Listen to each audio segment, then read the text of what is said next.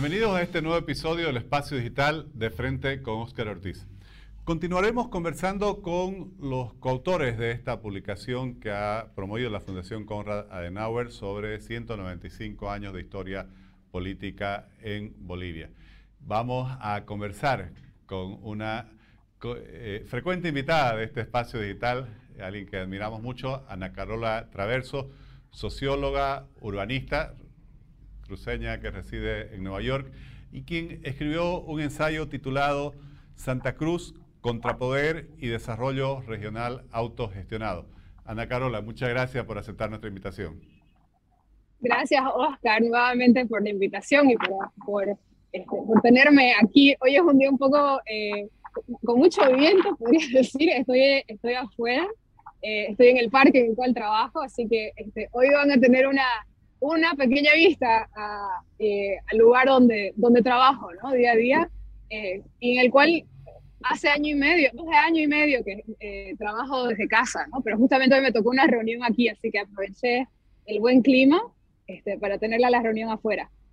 No, qué bueno, y muchas gracias más bien por el esfuerzo en atendernos entre, en medio de todas tus reuniones. Ana Carola, ¿podrías sintetizarnos cuáles son los principales elementos de, y planteamientos de tu ensayo? Claro que sí, Oscar. En realidad mi ensayo eh, toca un tema, eh, un periodo histórico específico, ¿no? De 1964 a 1995, que son los años en los cuales el contrapoder regional cruceño se consolidó y logró amasar la suficiente cantidad de eh, poder político, elevando el umbral de poder este, de las instituciones cruceñas para efectivizar llevar a cabo la visión de desarrollo que tenían para Santa Cruz. Entonces, en este periodo en concreto, eh, abordo los, el impacto que tuvieron dos instituciones concretas. Por un lado, el Comité de Obras Públicas y este, después la transformación del Comité de Obras Públicas a Corde Cruz. Y el ensayo termina en 1995 porque es el año en el cual se le da la estocada final para exterminar la, la corporación. Se, se desmantelan todas las corporaciones del país y este, con el intento de eh, romper la hegemonía que tenía a nivel regional eh, las corporaciones, ¿no? Recordemos que cada departamento tenía su propia corporación, ¿no? O sea, porque eran, este, lo que no eran las prefecturas, eran, era una entidad paralela a la prefectura.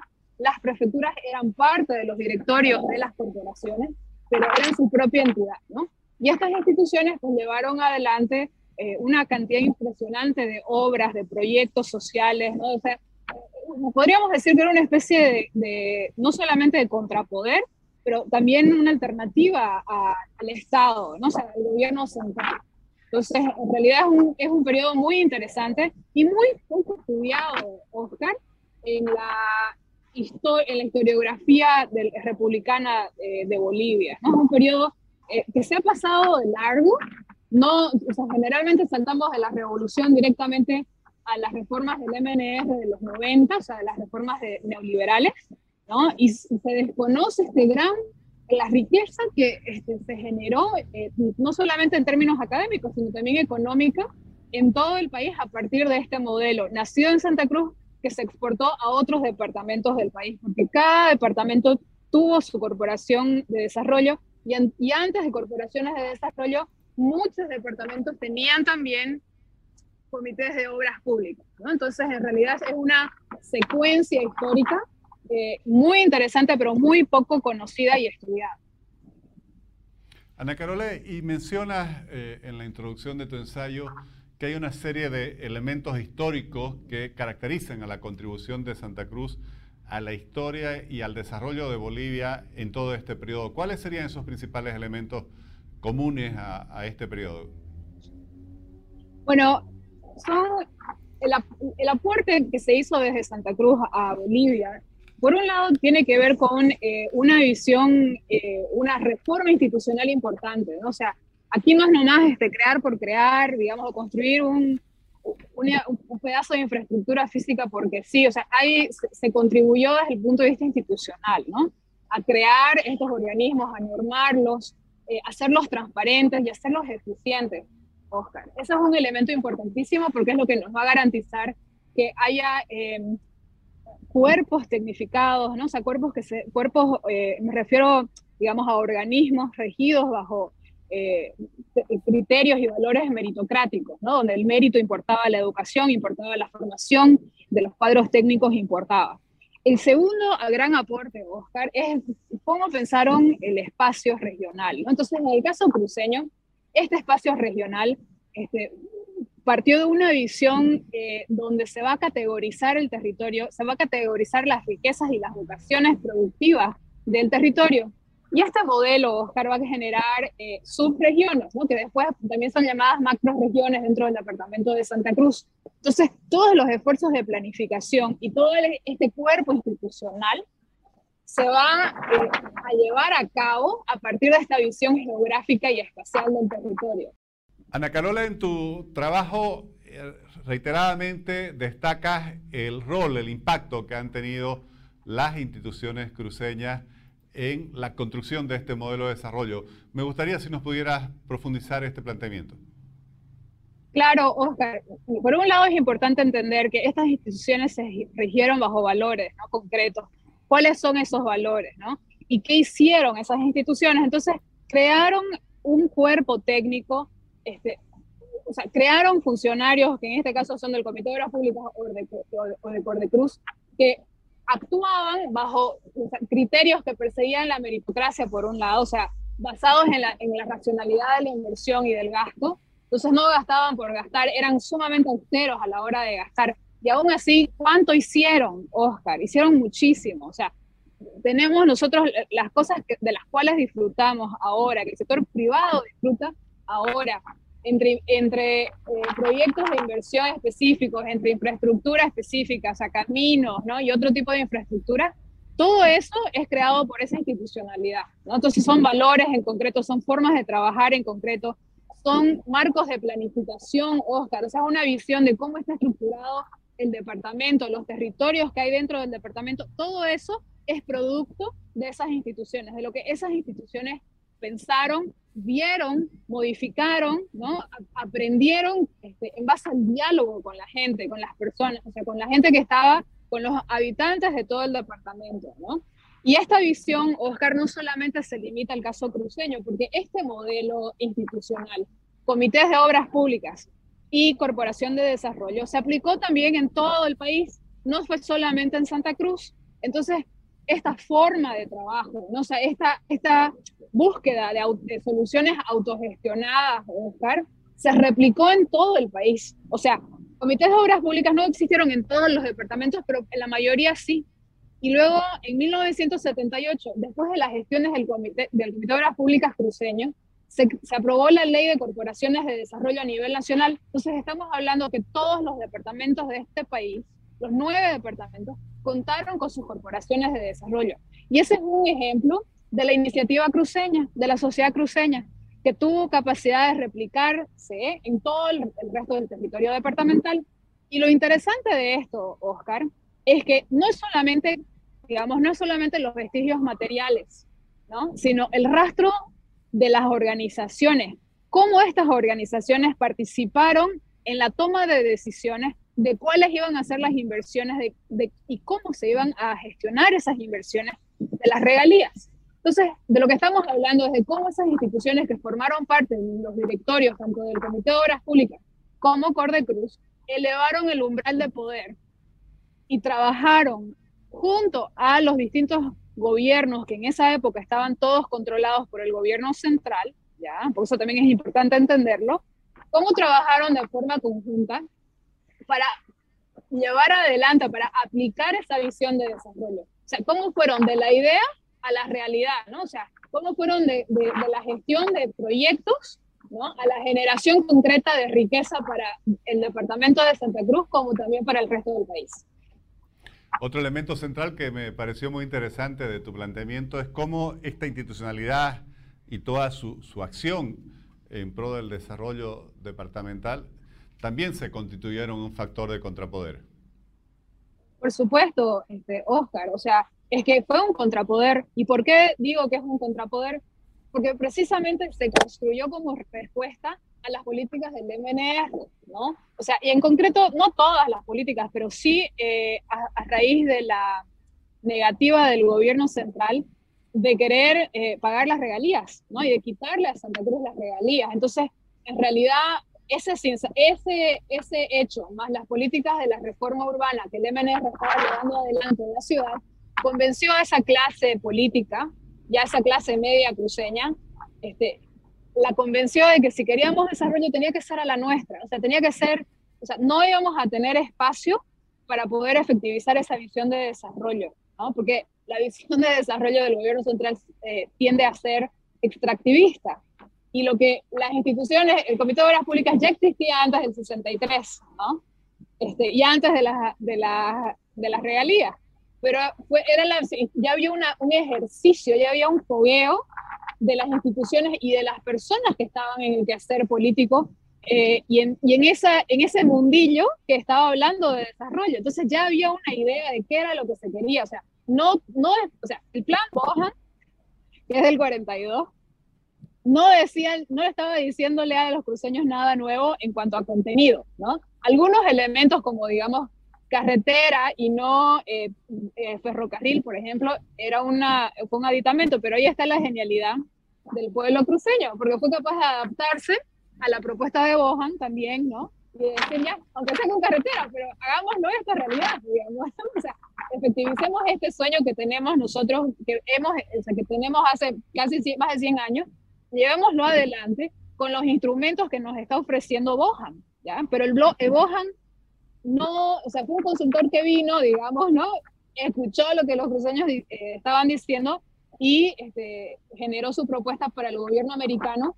Y obviamente fue, esta fue la condición, el plan Bohan fue la condición para la, eh, con la cual el gobierno eh, estadounidense le puso a Bolivia, ¿no? Para, bueno, pues no, para ayudarlos y para, y, y, para para llevar adelante eh, toda la gestión internacional, de ayuda internacional a Bolivia. O sea, tenían que efectivizar el bosque. Entonces, esto también es una cosa que tenemos nosotros que entender, que desde Santa Cruz ya habían planes, ya había una visión de desarrollo, ¿no? Entonces, aquí, ¿qué es lo que quiero resaltar, Oscar? Quiero resaltar la capacidad que puede tener una sociedad, y en este caso es cruceña, pero puede ser tranquilamente Potosí, como puede ser Pando, o puede ser Cochabamba, o sea, cualquier departamento, en pensarse a sí mismo, ¿no? Y en pensar qué tipo de, de, cómo veo, cómo visualizo la generación de riqueza en mi departamento, digamos, o en mi región, ¿no? ¿Cuáles son los recursos que tengo a mano para poderlos transformar y generar riqueza a partir de esos recursos, ¿no? ¿Y qué necesito para ir de punto A, en el que estoy, a punto B, que es ese sueño, digamos, ¿no? O sea, ¿qué necesito para poder avanzar eh, y hacer realidad este, esta idea que puedo tener para que mi, yo y mi familia y mi sociedad entera mañana puedan estar mejor de lo que están ahora. Otra idea que me pareció central es que todo este desarrollo institucional marcó un enfoque diferente a la reivindicación de la cuestión regional. Sí, Oscar, este, lo que pasa es que a veces no ponemos en perspectiva lo que fue para esa generación de cruceños eh, el haber sufrido eh, la lucha por las regalías, ¿no? O sea, fue, yo digo, es un, momento de no retorno, ¿no? O sea, esa generación que vivió eh, la invasión de Ucureña y vivió la, la, o sea, tuvo que tragar ese mal sabor, ¿no? De, de, de sentirse totalmente oprimidos, digamos, ¿no? Por el gobierno central este, marcó finalmente, digamos, un punto de quiebre, ¿no? que es lo que permitió precisamente la insubordinación este, del Comité de Obras Públicas con respecto eh, a los planes nacionales. ¿no? Entonces, en realidad lo interesante es que ese Comité de Obras Públicas y ese contrapoder que se genera a partir de 1963 ya había consolidado autonomía administrativa y finalmente con, con asegurarse las regalías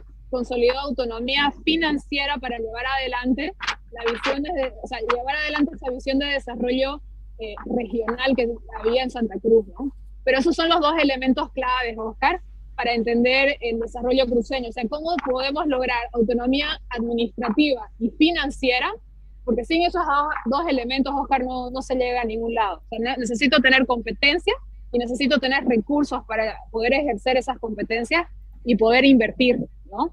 Entonces, esas son dos, dos cosas que tenemos que considerar siempre cuando hablamos de desarrollo.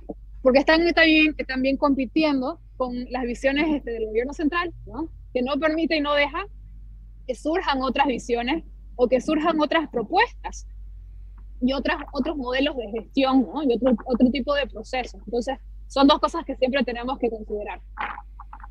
Desde tu punto de vista, eh, también eh, me pareció una idea central el hecho de que en esas cuatro décadas Santa Cruz habría consolidado de forma definitiva su modernidad. ¿Cuál es tu concepto de modernidad? Oscar, la modernidad en realidad es, eh, bueno, más que modernidad yo diría es el proceso de modernización. Estamos hablando de, bases, de una base económica que tienda a la industrialización, o sea, tenemos que tener una sociedad que genere industria, porque la riqueza, Oscar, está en la industria, ¿ya? O sea, esto es fundamental, ¿no? Eh, la incorporación de cierto tipo de valores y formas de pensar, ¿no?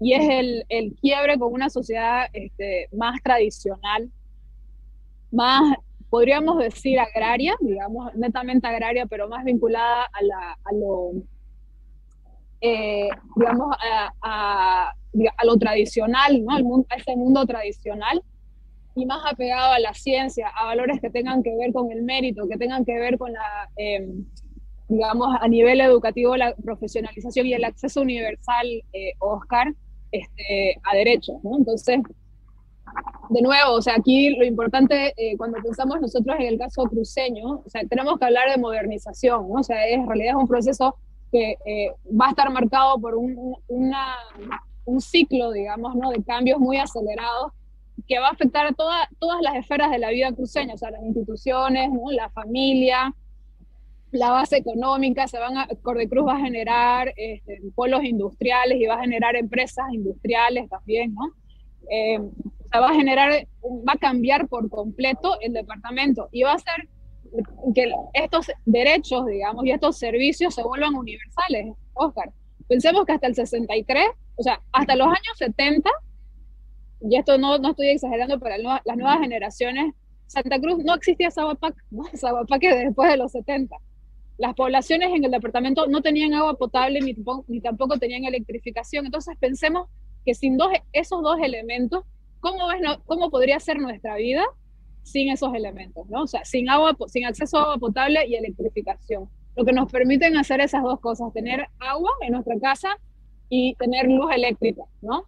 nos permiten este, alargar los días, nos permiten poder estudiar de noche, digamos, ¿no? O sea, y no depender de, solamente de velas, digamos, ¿no? Entonces, este, nos permite pensar cómo podemos llevar industria eh, o cómo podemos generar eh, plusvalía a partir de quizás de métodos muy tradicionales de la economía, ¿no? O sea, eh, cómo podemos mejorar la productividad de la tierra, cómo podemos mejorar la, agricultura o la ganadería, ¿no? O sea, cómo podemos democratizar el acceso este, a los servicios que según la Constitución eh, por derecho tenemos, ¿no es cierto? Entonces, ¿cómo podemos ejercer una mejor, eh, una mejor calidad de vida eh, en general? Ana Carola, te agradezco muchísimo. reitero, para todas las personas que desean leer este ensayo y el conjunto de la publicación, un amor desenfrenado por la libertad de la Fundación Conrad Adenauer. Lo pueden hacer entrando a la página web de esta fundación, Fundación Conrad Adenauer Bolivia. Muchas gracias, Ana Carola, y felicidades por seguir contribuyendo al análisis, al estudio y a la historia, principalmente económica, del desarrollo del Departamento de Santa Cruz. Gracias, Oscar. Eh, de verdad que quiero agradecer a la Fundación Conrad Adenauer por este esfuerzo tan grande eh, de juntar tantas visiones distintas sobre la historia de Bolivia, ¿no? O sea, la verdad es que somos, somos un grupo grande de, investigadores y ojalá quisiera animar a más gente que este, está hablando y discutiendo sobre este periodo, que es un periodo tan interesante y tan rico en, en, en hechos, digamos, ¿no? Y en historias y en casos de estudio, porque no es nomás solo, esto solo, no solo pasó en Santa Cruz, también pasaron procesos similares otros departamentos, animarlos a escribir sobre este periodo, ¿no? Porque es un periodo que realmente apostaba al empoderamiento de la sociedad civil, ¿no? Entonces, hoy en día que estamos tan pendientes de ver cómo, cómo más podemos pensar en soluciones para Bolivia, que no necesariamente dependan del Estado, sino que este, donde nosotros nos veamos representados como bolivianos y podamos tener eh, injerencia, digamos, podemos, podemos soñar en mejorar o en solucionar problemas que nos atañen en el día a día.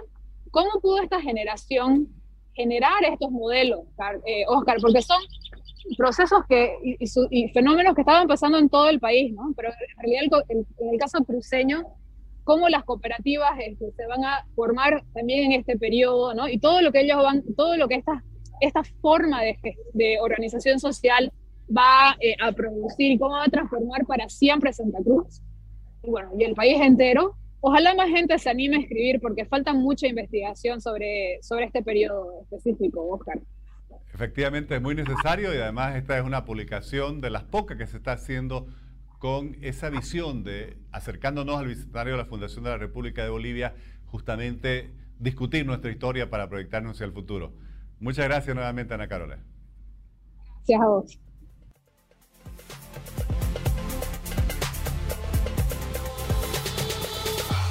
Bueno, nuevamente quiero destacar eh, el gran aporte, el interesantísimo aporte que realiza Ana Carola Traverso, quien se ha concentrado en sus investigaciones en el estudio de la historia del desarrollo principalmente económico, productivo y social de Santa Cruz de las últimas cuatro décadas del siglo XX en el cual se da ese gran salto de progreso. Yo quisiera destacar eh, el análisis que ella hace en la contribución que ha tenido toda esta estructura institucional de Santa Cruz que se propuso como desafío modernizar el departamento, desarrollarlo, integrarlo a los mercados internacionales, en el fondo lograr ese progreso económico y social, que es un proceso que obviamente no, no finaliza y que continúa y que aún es un desafío en permanente evolución y en permanente construcción. Les agradezco por habernos acompañado en este nuevo episodio del Espacio Digital de Frente con Oscar Ortiz.